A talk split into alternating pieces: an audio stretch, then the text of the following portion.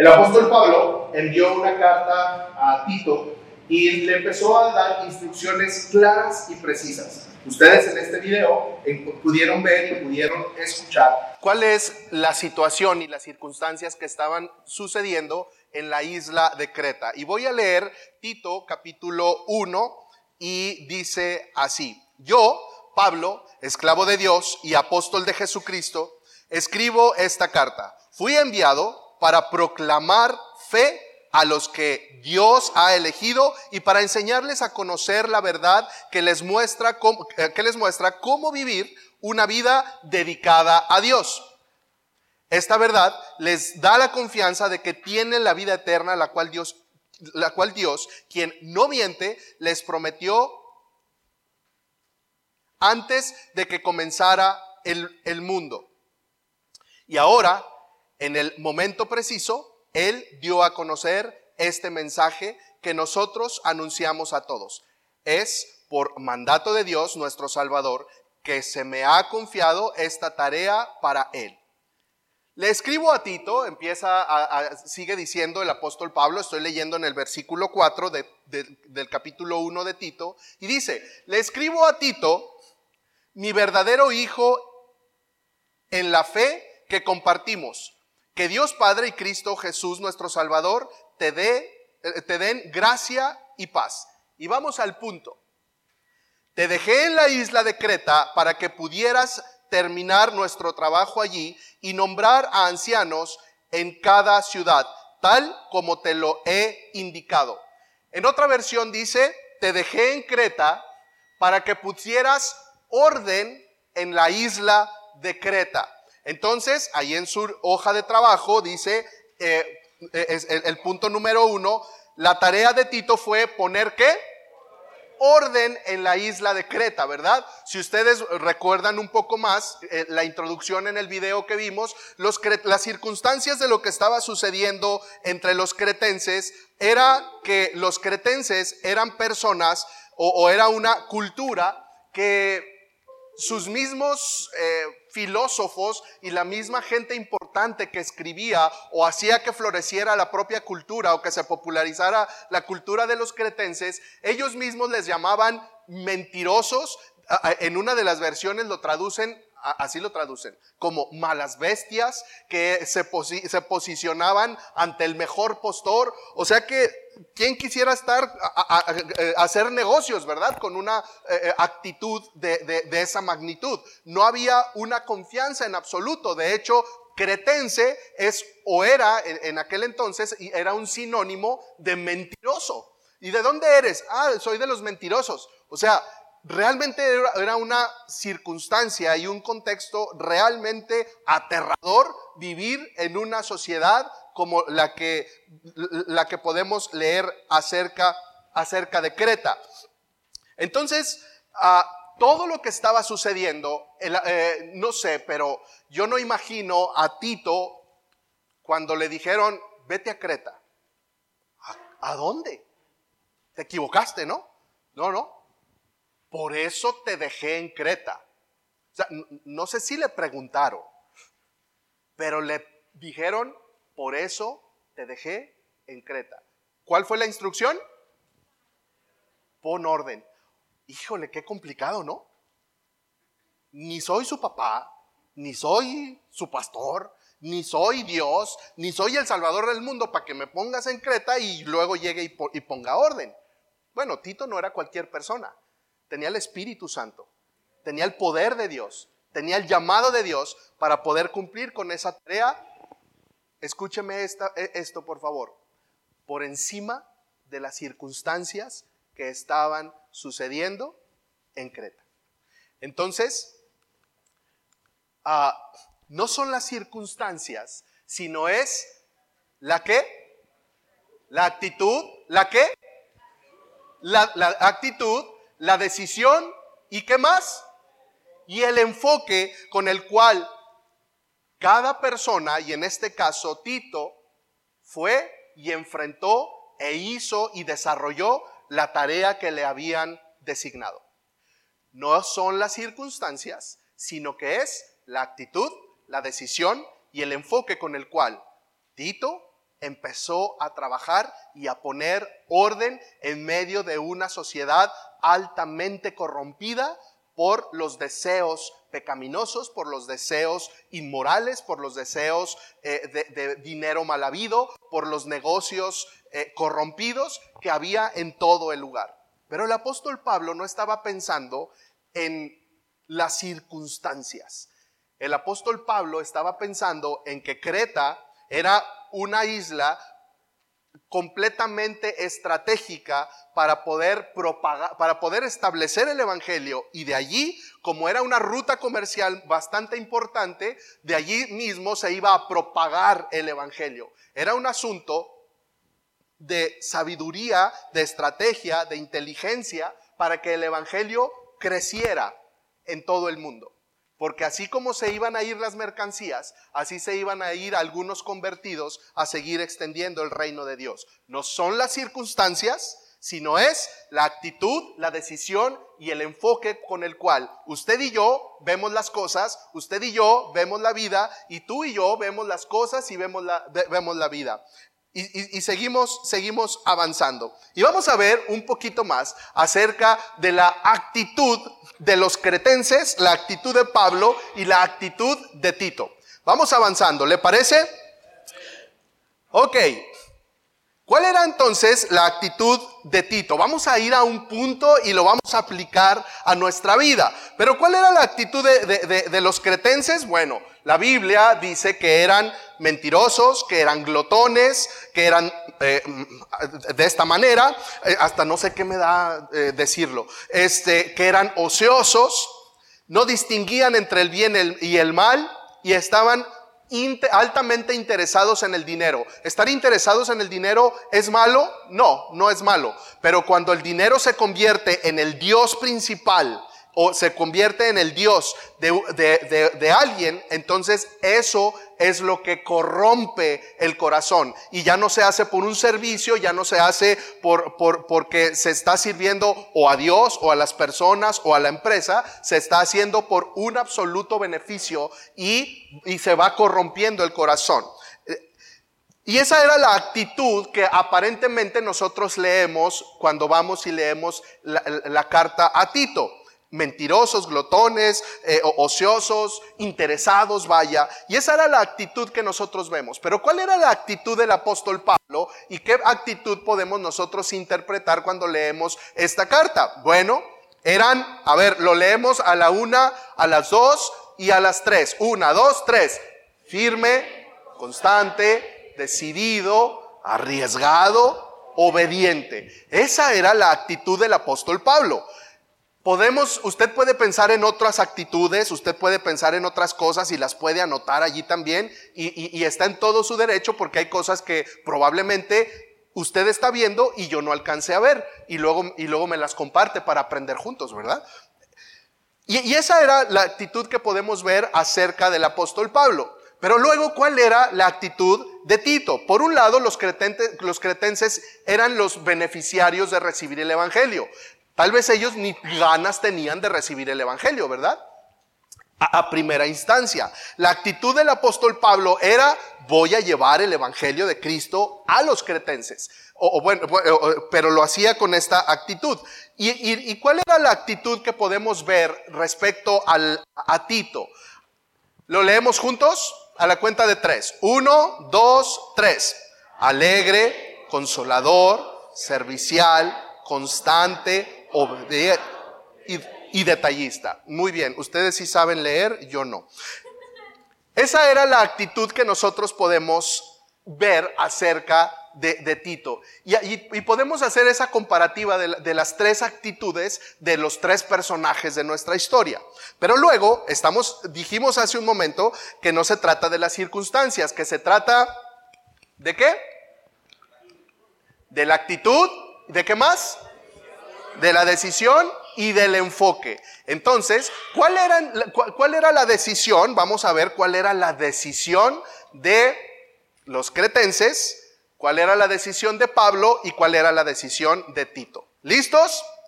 Vamos a leer juntos cuál era la decisión de los cretenses. ¿Estamos listos? Una, dos, tres. ser parte de la iglesia de Cristo, seguir a Cristo, insistían en vivir como cretenses. Esa era la decisión de ellos. Ellos no, eh, eh, recuerdan que leímos y en el video que acabábamos de ver decían que ellos insistían y querían eh, meter a, líderes que estaban corrompidos, pero los querían meter dentro de la iglesia o, o esos propios líderes de los cretenses se metían dentro de la iglesia porque querían ser líderes, pero sin que hubiera una transformación en sus vidas, en sus corazones, en sus pensamientos y por supuesto no había una transformación del Evangelio en la vida de, esos cretenses. Pero luego vamos a leer y vamos a ver cuál era la decisión del apóstol Pablo. ¿Voy muy rápido o más o menos? ¿Estamos bien? Ok, vamos a ponernos de pie, ¿me ayudan? Vamos a ponernos de pie y vamos a leer cuál era la decisión del apóstol Pablo. ¿Qué decisiones estaba eh, tomando el apóstol Pablo? ¿Estamos listos para leer? ¿Sí? Uno, dos, tres. Establecer las tareas específicas para Tito. Establecer ancianos, líderes seguidores de Cristo. Predicar el Evangelio. Edificar la iglesia con el Evangelio enseñar y educar con el Evangelio. Listo, puede tomar asiento. Y vamos a ver cuáles eran las actitudes, eh, cuál era la decisión de quién? De Tito. Al final de cuentas, ¿quién iba a hacer el trabajo? Tito, ¿verdad? Tito era quien iba a hacer el trabajo. Tito era quien iba a enfrentar las circunstancias. Tito era quien tenía esas circunstancias delante de él y tenía que enfrentarlas, afrontarlas y confrontarlas. Pero también de alguna manera solucionarlas. Al ratito vamos a hablar un poco acerca de esas soluciones. Pero luego vamos a ver cuál era la decisión de Tito. Tito, ¿quieren leer conmigo? ¿Eh? Ya les gustó, ¿verdad? ¿Listos? Una, dos, tres. Obedecer la instrucción. Mantenerse en humildad. Servir a Cristo y a los creyentes poner orden entre los cretenses. Esa era la tarea principal y esa era la decisión de Tito. Tito recibió una instrucción, ve y pon qué? Orden. Pero Tito hizo suya esa orden y fue la decisión de Tito ir y poner orden. Esas eran las, decisiones de, Tito, de Pablo, del apóstol Pablo y de los cretenses. Pero estamos hablando de las actitudes, de las decisiones y de qué más? Y del enfoque. Entonces ahora vamos a ver cuál era el enfoque de quién? De los cretenses, de Pablo y de quién? Y de Tito. Muy bien. ¿Leemos juntos? Ahí está. ¿Listos? ¿Cuál era el enfoque de los cretenses entonces? Uno, dos, tres. Aceptar la dirección de Tito. Vivir conforme a la dirección bíblica. Poner orden en su vida. Poner orden en su propia vida. Pues no que había algunos que no querían, sí, pero estamos ahora ya empezando a hablar de esos, de aquellos, perdón, de aquellos hombres, de aquellas mujeres, de aquellas familias que estaban recibiendo al Evangelio. Seguramente hubo familias, seguramente hubo líderes, seguramente hubo eh, comerciantes, seguramente hubo jóvenes, seguramente hubo niños, seguramente hubo adolescentes que tuvieron el enfoque de decir, me quedo como cretense de cepa Así soy, así nací y así me he de morir. Y háganle como quieran.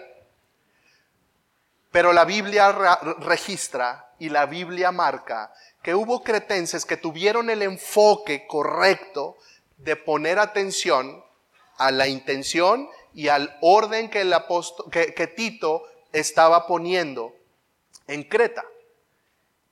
Y los que se empezaron a enfocar en el Evangelio, los que se empezaron a enfocar en la instrucción de Tito, los que se empezaron a enfocar en el orden que Tito estaba trayendo a través del Evangelio, de la verdad de Jesucristo, empezaron a tomar esa decisión de aceptar la dirección de Tito.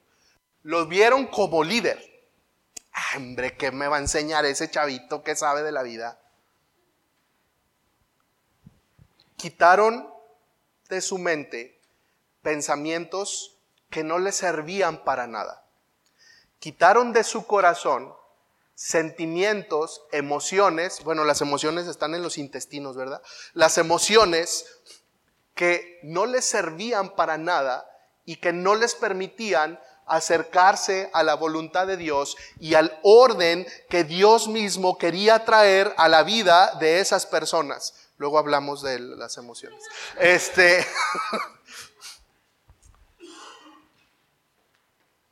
Ellos tenían, ellos tuvieron que hacer un trabajo. Ellos tuvieron que hacer un trabajo para enfocarse completamente y abandonar su manera antigua de pensar y de vivir para luego poner el enfoque en la nueva información bíblica, en la nueva información transformadora que Tito estaba trayendo a través de la verdad de Cristo. Ese es el enfoque, me encanta esta palabra, transformador. Ese es el enfoque transformador de un hombre, de una mujer, de un niño, de un joven, de un adolescente, que pone su mirada, que pone sus pensamientos, que pone su atención en la palabra de Dios, en la instrucción de Dios, en el liderazgo genuino de un hombre, de una persona, de una mujer que depende de Dios para dirigir y viene y sucede la transformación. Yo conozco muchos testimonios igual que usted y conozco y, yo soy no solamente testigo sino beneficiario de haber quitado pensamientos, emociones, sentimientos y cosas que no sirven para nada, sino solamente para mantener una barrera y no crecer y no acercarme a Cristo. Pero conozco a muchos que han quitado esa barrera. Yo mismo he tenido que quitar esas barreras para conocer a Cristo, para acercarme a Cristo y para recibir una transformación de quién? De Cristo. ¿Cuál es el enfoque que usted y yo hoy estamos teniendo? Pero ahorita vamos a seguir hablando de esto. ¿Cuál era el enfoque del apóstol Pablo? ¿Lo leemos juntos? A mí ya me gustó leer juntos.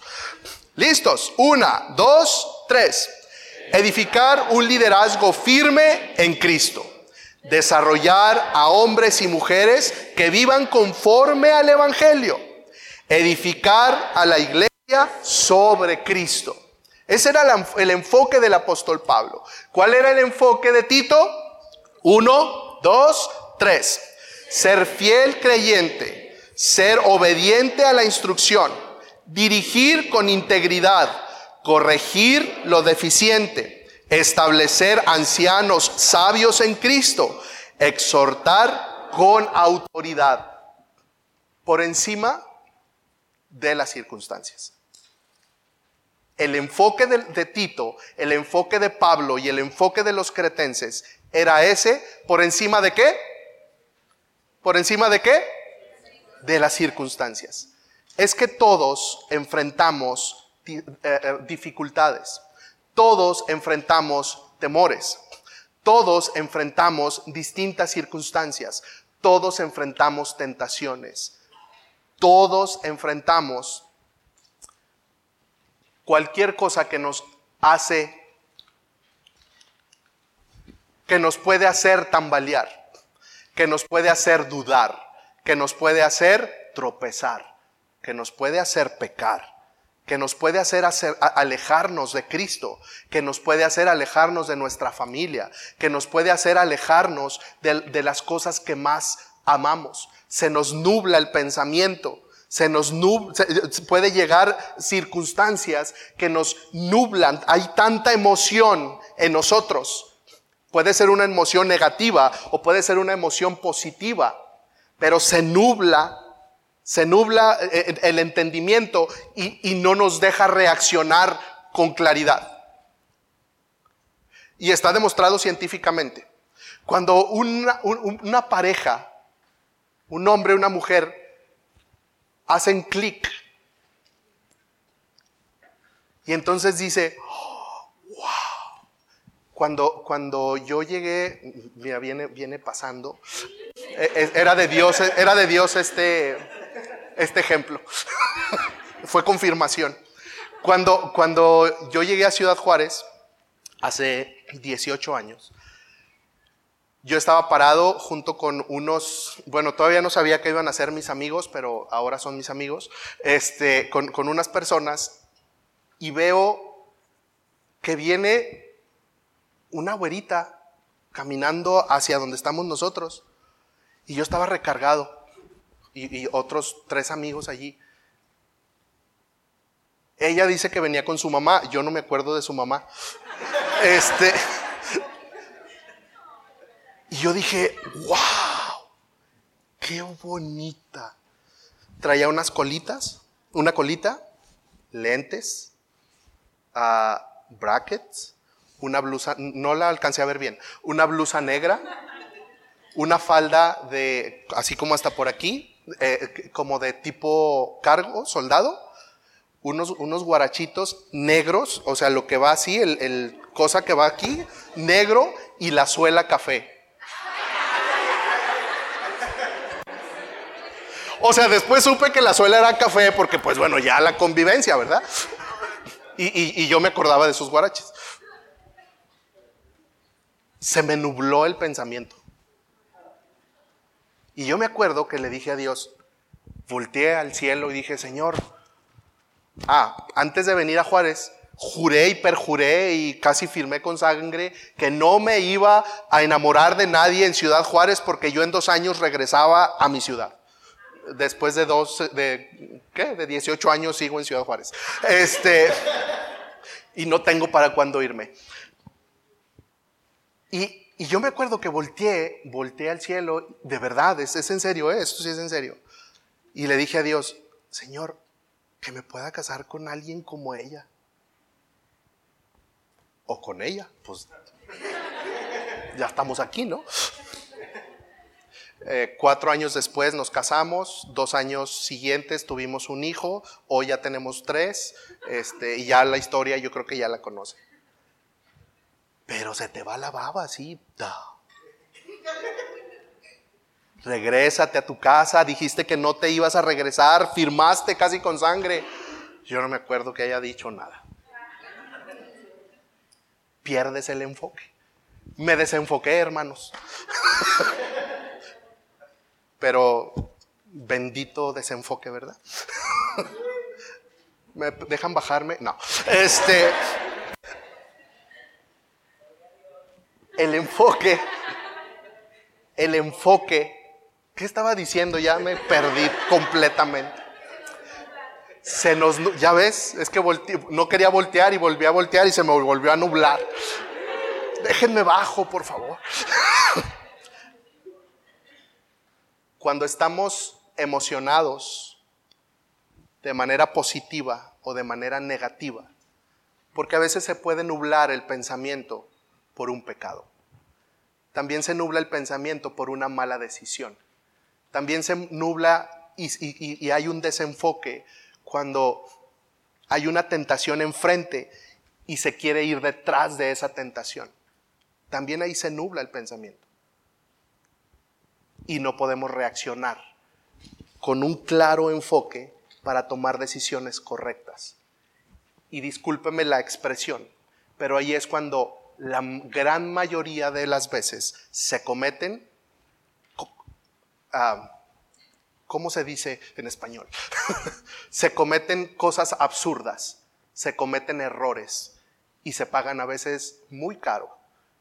Y a veces los que están a nuestro alrededor tienen que pagar por ese pensamiento nublado, por esa decisión mal tomada. Y no solo quien tomó la acción paga las consecuencias, sino las personas que están alrededor. Yo le llamo pecados de alto impacto, porque no solo es un pecado que me impactó a mí, sino que impactó a los que están a mi alrededor, a los que digo que amo, también los impacta y los daña. Y eso sucede cuando hay un desenfoque orientado al pecado, orientado a autosatisfacer mis necesidades sin considerar la voluntad de Dios y sin considerar el amor a mi prójimo.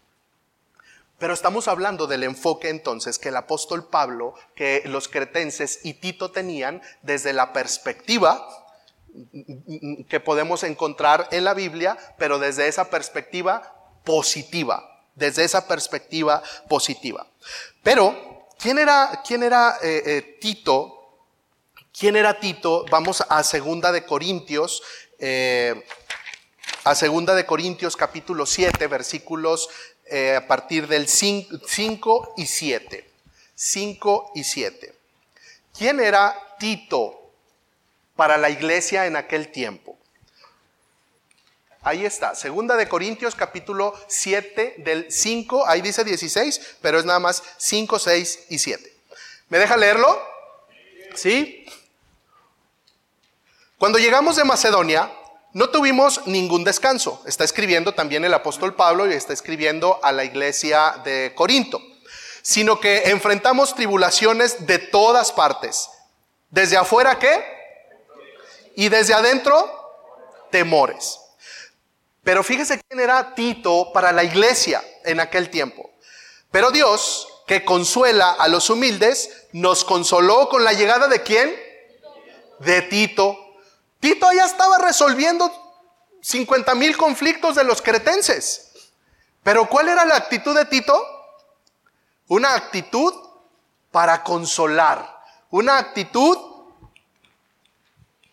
una actitud firme, una actitud constante, una actitud decidida, este, una actitud perdón, alegre, una actitud de, consuelo, una actitud servicial, una actitud de mantenerse constante en la decisión que había tomado, una actitud de poner orden, una actitud de mantenerse en el detalle para cumplir con la voluntad que, que él aceptó de Dios para hacer su llamado. Entonces, Tito era considerado dentro de la iglesia como un hombre eh, eh, pero Dios que consuela a los humildes nos consoló con la llegada de Tito. Tito era un hombre, eh, más abajo en el texto dice también, no lo leemos, nada más hago la referencia, dice que Tito les transmitía el gozo del Señor.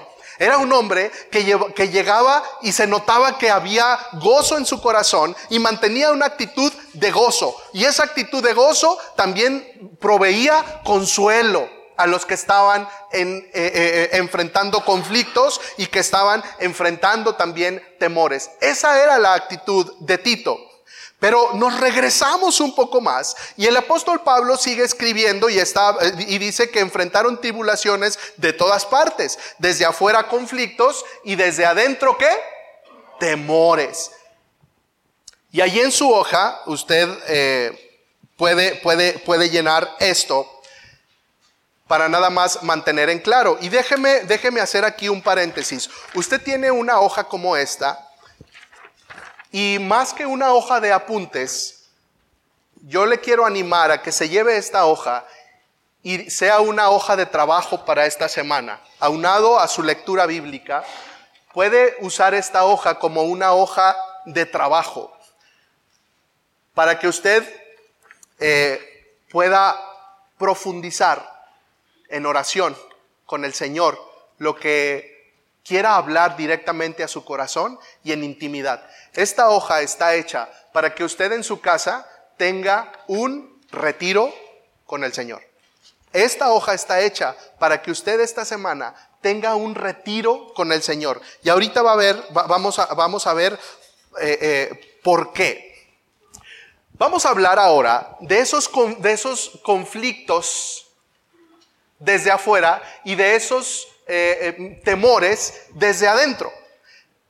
Porque el apóstol Pablo está escribiendo que, tuvieron todo este tipo de conflictos. No voy a entrar a tema para explicar lo que estaba sucediendo, sino que nada más traigo este, este texto para entonces hacer una referencia y seguimos hablando de esas actitudes, de esas circunstancias y de ese enfoque que usted y yo también enfrentamos día a día. Porque no somos cretenses, no vivimos en Creta, no somos el apóstol Pablo, no somos eh, eh, Tito, pero somos hombres y mujeres, jóvenes, adolescentes, que estamos tratando de caminar bajo la dirección del Señor. Y vamos y seguimos enfrentando conflictos y seguimos enfrentando temores. Mire, los conflictos vienen de dónde? De afuera. Los conflictos son externos. Esos son los conflictos. Los conflictos vienen desde, desde afuera. Pero los temores, ¿de dónde surgen? Del interior. Los conflictos surgen del interior. Déjeme hablar y avanzar un poco más. Algunos conflictos externos actuales y usted ponga los conflictos externos que pueda haber allí.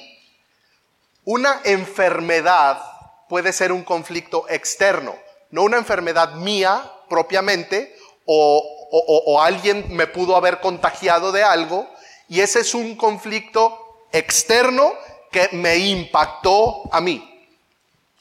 O la enfermedad de un ser querido es un conflicto externo que llega y me impacta a mí, hace que mi vida se transforme o, se adecue a otras actividades porque yo tengo que solucionar la enfermedad o la condición de la persona que, que, está conmigo o que vive conmigo o a quien yo aprecio. No necesariamente tenemos que vivir juntos, pero puede ser un amigo, puede ser un familiar, puede ser un hermano de la iglesia, alguien del trabajo. Pero una enfermedad puede, eh, puede ser ese conflicto externo que llega e impacta. Mire, insultos, calumnias, ah, malas caras, son conflictos externos que, pueden llegar también a impactar nuestro pensamiento, nuestras emociones. En una ocasión, hace no mucho, estábamos en un restaurante, mi esposa y yo, fuimos a comer y nos encontramos a una persona que creíamos que nos estimaba. Y digo, creíamos que nos estimaba porque cuando pagamos, eh, nos levantamos y le dije a mi esposa, mira, ahí está tal persona. ¿Y si, y si le saludamos? Y entonces mi esposa dijo, no sé, creo que no quiere que le saludemos. Yo digo que ya nos vio. No, no nos ha visto. Vamos a saludarle. Ay, se siente tan horrible. Llegué, hola, ¿cómo estás?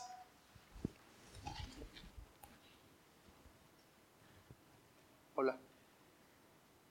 Uy, así me quedé como ustedes me corrió así, helado, helado, helado.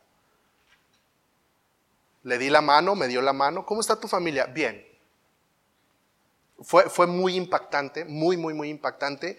Fue un conflicto externo que me impactó.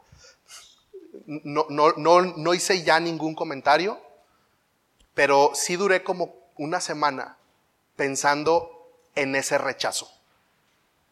O sea, no me quedé, como decimos, clavado, pero me impactó. Y, tuve varios momentos de oración para que ese conflicto externo no impactara mis emociones, ni impactara mis pensamientos. Ahorita lo cuento, me sigue, me, dolió, realmente me dolió.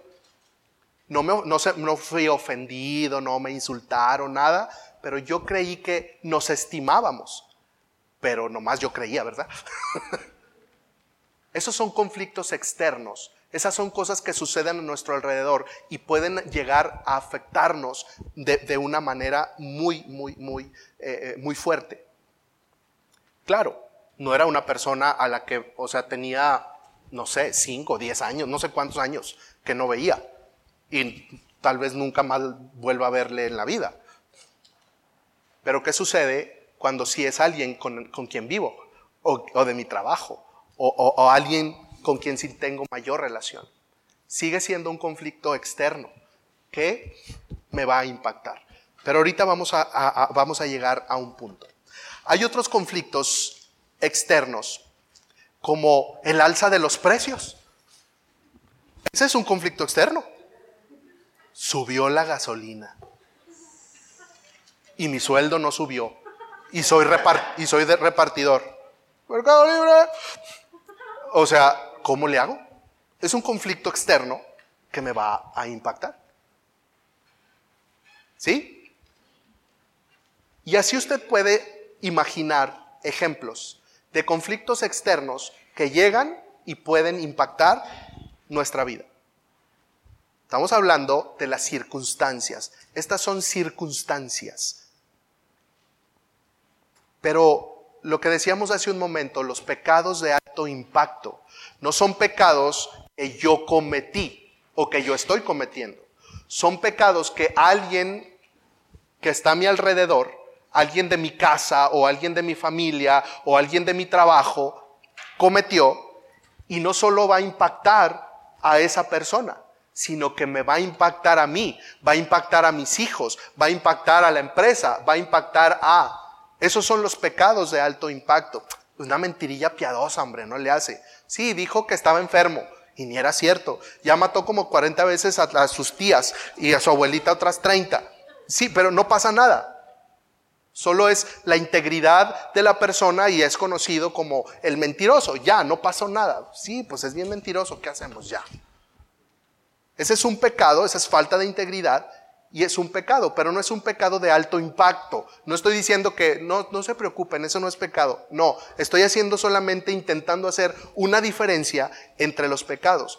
Para mí, entender los eh, decir pecado de alto impacto son esos pecados eh, por ejemplo, de inmoralidad dentro de un matrimonio, ese es un pecado de alto impacto. ¿Por qué? Porque va a impactar a la pareja y va a impactar a todo el círculo que está alrededor de, ese matrimonio o, de esa pareja o de esa familia.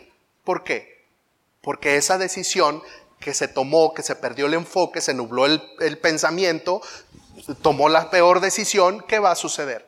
Va a causar un impacto negativo en toda la gente que está a su alrededor. Esa es una circunstancia y un conflicto externo que va a impactar. ¿Me estoy explicando? ¿Sí? Cuando aprendemos a separar si son conflictos externos o internos, eso nos ayuda a entender una cosa. Bueno, ahorita les voy a decir a qué nos ayuda a entender, pero luego eh, usted y yo no tenemos, bueno, nos ayuda a entender que ni usted ni yo tenemos el control de los conflictos externos. ¿Me ayudan a imaginarnos una historia? ¿Sí? Ayúdenme por favor a imaginarnos una historia. Son las seis de la tarde y estamos en ah, Ejército Nacional. Ya se lo imaginaron. Este, y están en la Ejército Nacional. Y tienen que llegar a las, a las 6.15 tienen que cruzar todo ese lugar porque tienen que llegar a una cita puntuales. Son las 6 de la tarde, están en el Ejército Nacional y hay 867 carros involucrados en un eh, embotellamiento. ¿Cuántos carros? los conté. No, no es cierto. Solo en mi historia. Pero usted está en el carro en su carro. ¿De quién? ¿Usted tiene el control de los 866 carros? ¿Sí o no? ¿De cuántos tiene el control? Del que lleva el volante. Los conflictos externos son los 866 carros que están a su alrededor. No, pues gracias por la esperanza, ¿no? ya me siento mejor.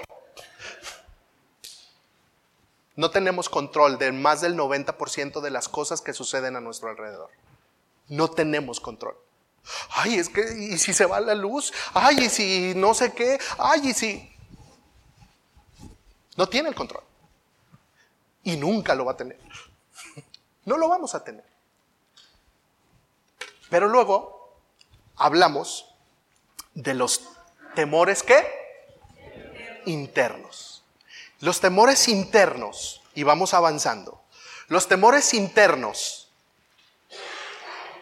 yo los clasifico en, esto. Está científicamente estudiado que estas, eh, estos temores y estas emociones son las emociones que más daño causan al ser humano. Son las emociones que más paralizan y que más problemas y conflictos internos, no externos. Acuérdese, 867 carros, 867 carros en el embotellamiento. Los 866 carros son los externos. El carro 1 son qué? Los internos. Lo que más paraliza, las emociones que más paralizan y hacen que una familia, una persona, un joven, un adolescente, una empresa, un trabajo, una iglesia no avance, son estos temores y estas emociones internas. Está, eh, eh, eh, hay, estudios entonces que, dicen que estas son las emociones más bajas en el sentido que hacen que, que no podamos avanzar. La vergüenza, la culpa, la apatía, el sufrimiento, el temor, los deseos inmorales, la ira y el orgullo. Yo soy culpable de varias de esas. Y yo sigo trabajando con varias de esas. No sé usted, si ya lo superó, al final por favor necesito, le invito a comer para que me diga cómo le hace. Pero la palabra sí tiene una solución. Y ahorita vamos a ir a ver eso. cuando yo estaba leyendo esto eh, y cuando estaba eh, viendo cuáles son las emociones y esos temores y esas cosas internas que, paralizan al ser humano y que nos paralizan, que nos pueden paralizar a usted y a mí. Y vi en primer lugar la vergüenza, inmediatamente pensé, cuando Adán y Eva pecaron, cuando Adán y Eva pecaron, ellos tuvieron vergüenza. Y la vergüenza les hizo ir a, esconderse, ¿verdad? Les llevó a, ir a esconderse de Dios. Ese pecado, ese deseo inmoral, los llevó a tener vergüenza. Ese deseo inmoral los llevó a sentir vergüenza, a sentir culpa, a sufrir, a temer, a tener miedo de Dios.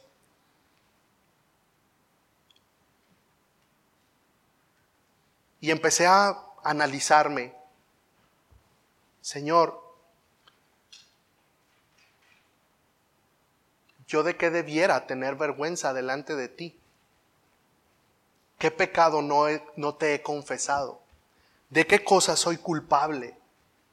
¿De qué cosas yo necesito ponerme a cuentas contigo, Señor. De los conflictos externos, del 90% de las cosas que suceden a su alrededor, usted no tiene el control. Solo de lo que sucede dentro de nosotros, ese 10% podemos tener el control. Este año hay muchas bodas, ¿verdad? Y el año que entra seguimos con las bodas. Bueno, 23, 24 y 25 vamos a andar embodados. Este año mi esposa y yo cumplimos 15 años de casados.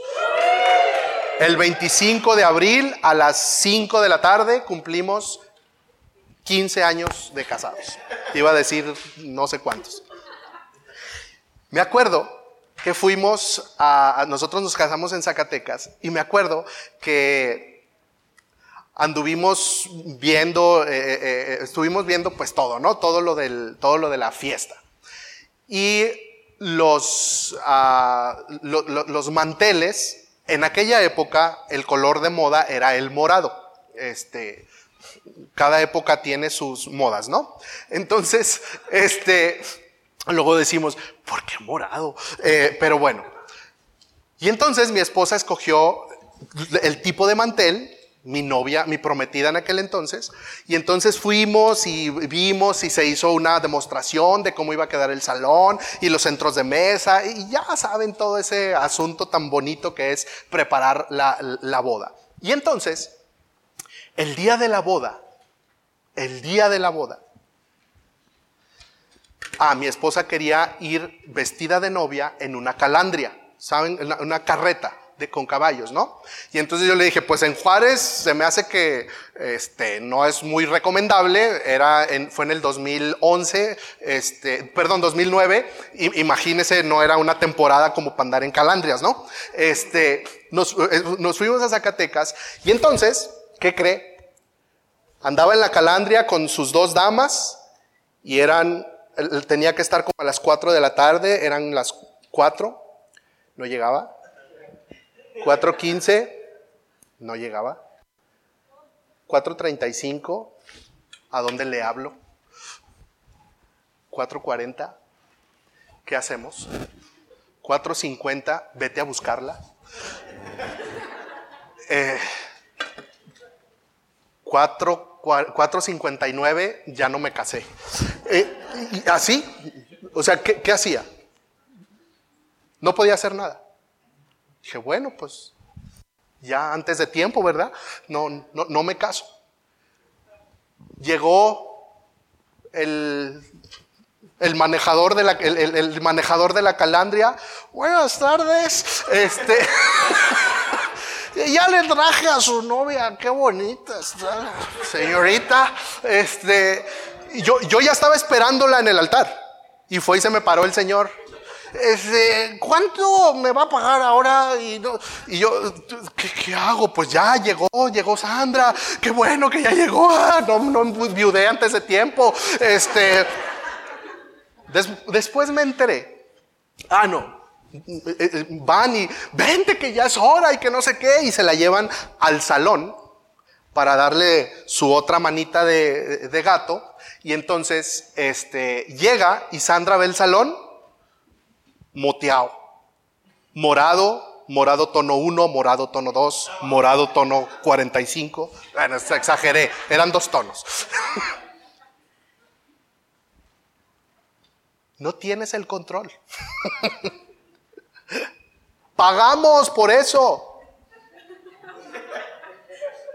Fuimos, viajamos hasta Zacatecas. Hasta le hago así, ¿verdad? No pude controlarlo. No pudimos controlarlo. Después me enteré, ya Sandra me platicó, el señor es dueño, es un, señor muy conocido ahí en Jerez y es dueño de un hotel. Y él dijo, es que la novia está muy bonita. Yo quiero que mi esposa la, conozca. Y la llevó a la casa a que la esposa conociera a la bonita novia con sus damas. Pero a las damas, ay, podemos entrar a su baño. Sí, cómo no, un cafecito. De verdad, les ofrecieron un cafecito. No tienes el control. No tienes el control. Y no traían celular. Y tu celular, pues es que no traía bolsa. Pues las, si usted vende vestidos de novia, póngale bolsa. Este, bolsa, algo. Damas, si son damas, lleves el celular. ¡Ah! No tienes el control. Solo tenemos el control del 10% de lo que sucede a nuestro, a nuestro alrededor, de lo que sucede dentro de nosotros. De lo externo no tenemos el control, solo de lo que sucede adentro de nosotros de eso sí tenemos el control. Nada más. Yo no soy el solucionador del mundo. Yo no soy el que le resuelve la vida al mundo. Yo soy el que quiere confiar en el Señor con todo su corazón para que ese 10% hacerme yo responsable, enfocarme, decidirme y mantener la mejor actitud ante ese 10%, no es que voy a ignorar el 90%, pero sí se lo voy a entregar al Señor, porque Él sí puede tener el control. Yo no. Yo no puedo. Yo no puedo. Actitud, decisión y enfoque. Con esto vamos cerrando. Actitud. Necesitamos identificar cuáles son nuestras actitudes. En cierta ocasión que compartí algo con ustedes, hablamos de las cuatro actitudes de una de cualquier persona. Actitudes que suman, actitudes que restan, actitudes que multiplican. No voy a hablar más tan profundo de, este, de estas actitudes, pero ¿cuál es la actitud que yo tengo ante las circunstancias externas? La actitud que suma es esa actitud que me puede, puede eh, eh, um, por ejemplo, una actitud que suma. Es una actitud que cuando yo llego a un lugar y entonces eh, yo puedo llegar y decir, hola, buenas tardes, aunque no conozca a ni una sola persona de las que están allí. Esa es una actitud que puede sumar. Una sonrisa, te volteo a ver a la cara, a los ojos, si a la cara sería raro, ¿no? Este, mejora los ojos. Este, y le das la mano y saludas. Esa es una actitud que suma. Una actitud que resta es cuando llegas o cuando alguien llega y nos puede hacer una mala cara. Ay, ¿vendría enojado? Ay, ¿te fijaste? Ay, es una actitud que hace sentir o hace tener pensamientos negativos. Una actitud que multiplica es aquella actitud que de manera intencional nosotros tomamos la rienda para que cause una transformación, para que cause algo positivo, pero para que cause algo bueno, pero eso bueno que causa que tenga un efecto dominó. Oye, ¿viste cómo me saludó? Sí. Pero ¿te fijaste que me dijo que estoy bien delgado? Sí. ¿Y te fijaste que dijo que estoy bien guapo? Sí. Estoy bien guapo, dijo que estoy bien guapo. ¡Wow! Estoy bien guapo. Ya le multiplicó el día. Ya le multiplicó el día. Es un ejemplo absurdo. Pero llevémoslo. Bueno, ni tan absurdo, ¿eh? ni tan absurdo al final del día. Pero ese ejemplo llevémoslo a otros de situaciones externas. No se trata tampoco de decir, ¿qué crees? Me acaban de correr del trabajo y me van a echar a la cárcel. ¿Y por qué estás tan contento? Porque tengo una actitud multiplicadora. No, no, no estoy hablando de eso. Tampoco somos bipolares. Pero ¿de qué manera estoy recibiendo lo que está impactando mi vida y mi corazón? ¿De qué manera? ¿Bajo la confianza del Señor o bajo mi propia confianza creyendo que yo tengo el 90% del control de las cosas? A eso me refiero con actitud. La actitud que divide, pues ya sabe, ¿no? Esa, es la actitud que destruye, que no edifica. Es la actitud que destruye. Decisiones. Identifique cuál es su tarea específica. ¿Cuál es la tarea específica para usted esta semana? ¿Qué conflictos externos puede estar enfrentando o qué, temores internos está enfrentando? Identifíquelos. Por eso usted lleva una hoja como esta, porque aquí usted puede identificar cuáles son los conflictos externos que están impactándole directamente y de los cuales no tiene el control y los va a tener claros para entregárselos al Señor. ¿Y cuáles son esos temores internos que están afectando y los va a tener claros para también trabajarlos y entregárselos al Señor e ir a la palabra y buscar la instrucción. Porque si usted está leyendo la Biblia, allí encontrará la instrucción correcta, clara, precisa, objetiva de Dios para su vida y para las circunstancias en las cuales usted y yo estamos viviendo y estamos enfrentando. La decisión de Tito fue poner orden. Punto. Había mucho que hacer, pero la decisión de Tito fue voy a poner orden. Con una actitud que suma y con una actitud que multiplica, porque hubo transformación y hubo una iglesia establecida y hubo ancianos establecidos y de allí se propagó el Evangelio por la decisión de un hombre de decir, voy a tomar la decisión de poner orden, pero no por encima de la, no, no, no, no fijándose en las circunstancias, no resolviendo las circunstancias. Eso era un asunto de Dios, porque ¿quién es tan capaz de cambiar la cultura? Solo Dios a través del Evangelio. Y le consta a usted y me consta a mí, porque ha cambiado la cultura de nuestras casas, de nuestros pensamientos, para transformarnos. Eso sí lo hace Dios. ¿Cuál fue el enfoque?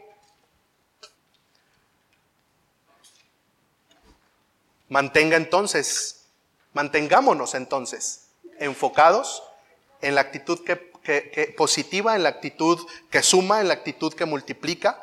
Mantengámonos enfocados en la decisión.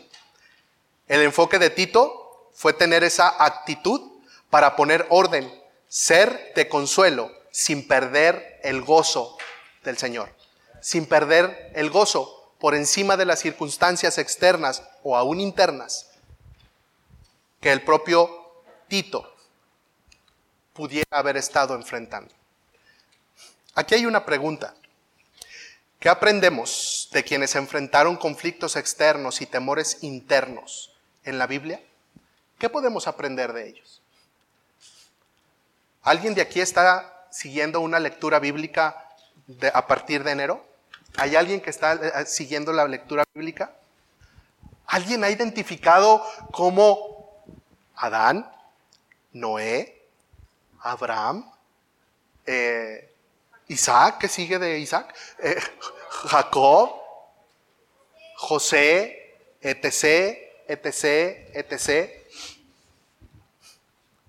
enfrentaron conflictos externos?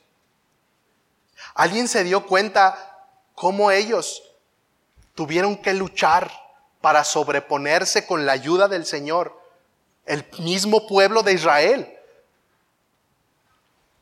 con sus temores internos?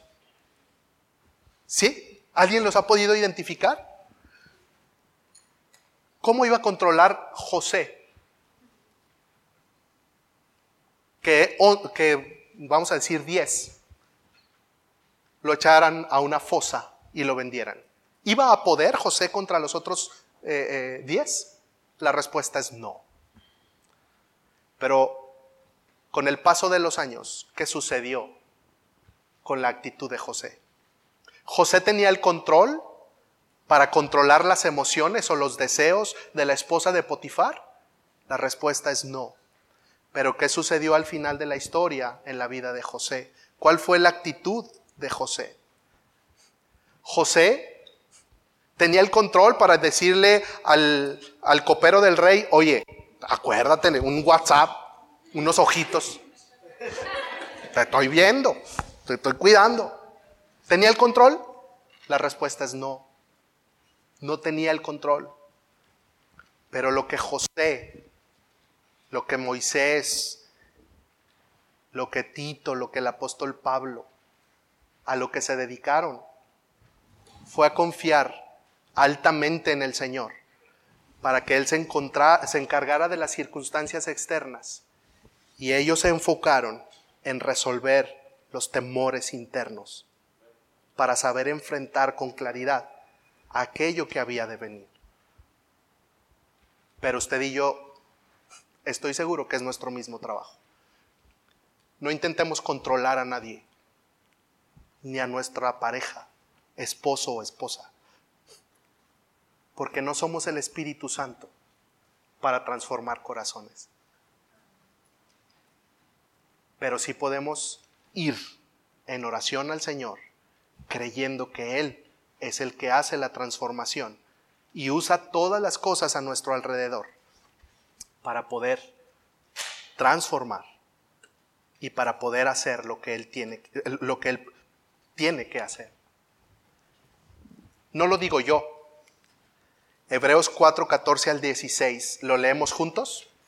Uno, dos, tres.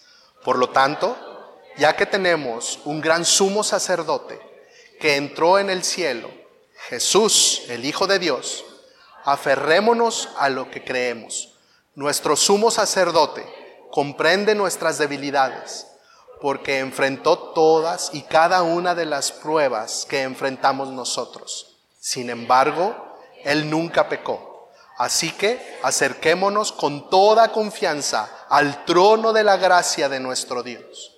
Allí recibiremos su misericordia y encontraremos la gracia que nos ayudará cuando más lo necesitamos. ¿Cuál es mi tarea entonces? ¿Controlar el mundo? ¿Controlar a los 866 carros? ¿Ese es su trabajo? ¿Cuál es su trabajo? Yo controlo mi carro. Es de lo único que tengo control. ¿Y qué cree? Agarro el volante y voy y se lo entrego al Señor. Señor, tengo este miedo, tengo esta vergüenza, tengo este temor, estoy sufriendo y batallando con esta inmoralidad, tengo este deseo no sano, estoy a punto de pecar o estoy en un pecado, Señor. ¿Me puedes ayudar? Y ahí es donde usted sí tiene el control. Ahí es donde usted sí tiene el control. Y cuando eso sucede, ¿qué cree que, qué cree que pasa? En lugar de vivir una vida llena de vergüenza, de culpa, de apatía, de sufrimiento, de temor, de deseos inmorales, de ira, de orgullo. Y entonces vamos al Señor y nos arrodillamos y nos entregamos a Él. El Señor nos despoja de esa vieja naturaleza, de esa vergüenza, de, ese temor, de esa inmoralidad. Y entonces, ¿qué cree que sucede? El Señor se encarga. Y pareciera que los 866 carros empiezan a despejarse y empiezan a avanzar milagrosamente. Pero es Dios quien empieza a despojar de lo que nos tiene que despojar porque yo estoy enfocado en ese 10%. Y entonces el fruto del Espíritu empieza a producir, empieza a multiplicar y empieza a transformar mi vida, mi pensamiento, mi corazón y todo lo que hay a mi alrededor.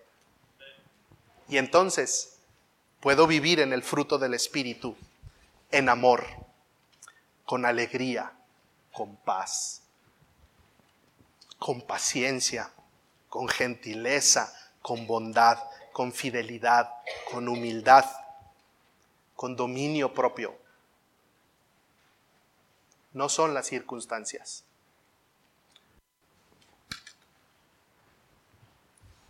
El salmista dijo, no culpes a la lluvia, no culpes a la noche. Si saben cuál salmista, ¿verdad? No son las circunstancias no son. Es la actitud, es la decisión y es el enfoque. Que cada uno somos responsables delante de Dios. Y de lo que cada uno somos responsables de Dios. Pero no estamos solos. Y no es que un mundo nos vigile. No estamos solos porque tenemos acceso tenemos acceso a ir a los pies de Cristo. Tenemos acceso a ir con el Señor de señores, a ir con Jesucristo, que dice que Él enfrentó las tentaciones, Él enfrentó todos los conflictos externos posibles, pero sus conflictos internos. Si quiere, Señor, pasar de mí esa copa, por favor, que no vaya yo a, la crucifixión. Pero si tú quieres, Señor, yo voy a.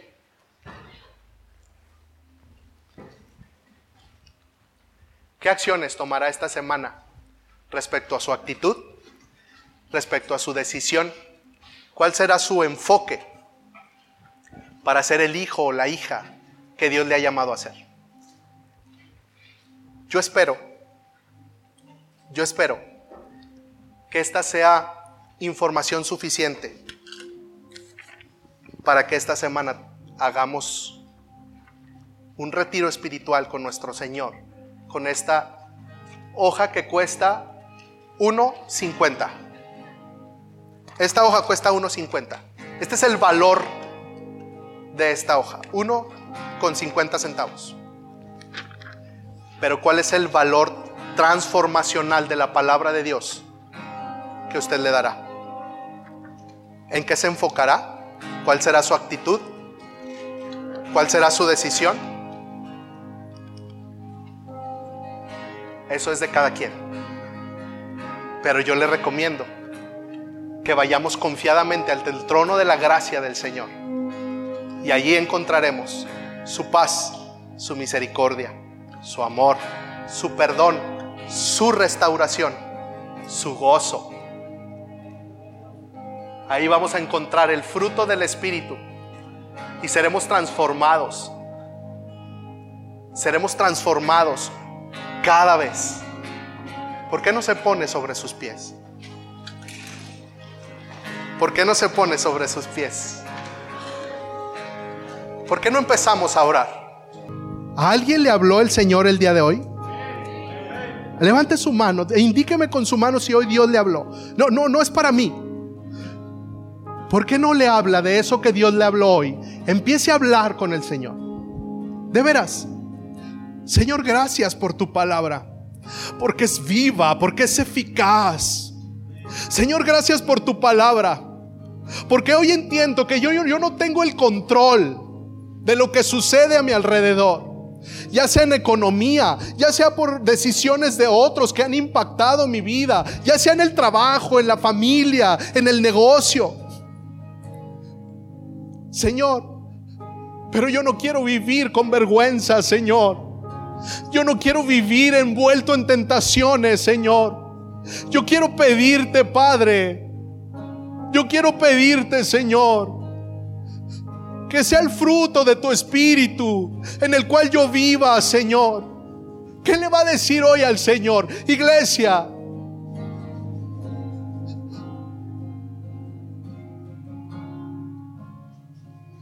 Levante su voz, iglesia. Hable con el Señor, hablemos con el Señor.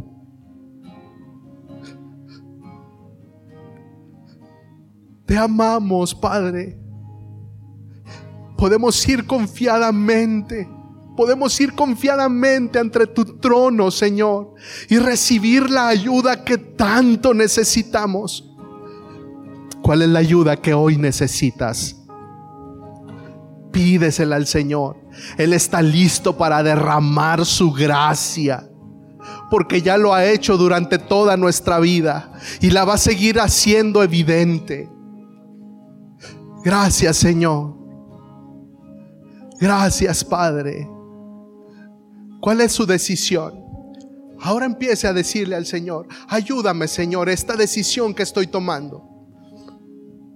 Ayúdame Señor a tener ese retiro espiritual. Eso que, mientras estaba este tema, me vino a la mente. Si le vino a, hacer algo a la mente, escríbalo en la hoja. Abra sus ojos, tome su pluma. Y si le vino a su mente, ay, hoy, el martes, a tales horas, voy a tomar un tiempo para hacer e, e, esta hoja. Escríbalo, para que no se nos olvide la instrucción que el Señor nos ha ido dando durante todo este tiempo. Pero yo sé que hoy el Señor ha hablado a nuestro corazón y quiere transformarnos y quiere revestirnos. Hoy nos ha enseñado que nosotros no tenemos el control, que se lo vamos a dejar a Él.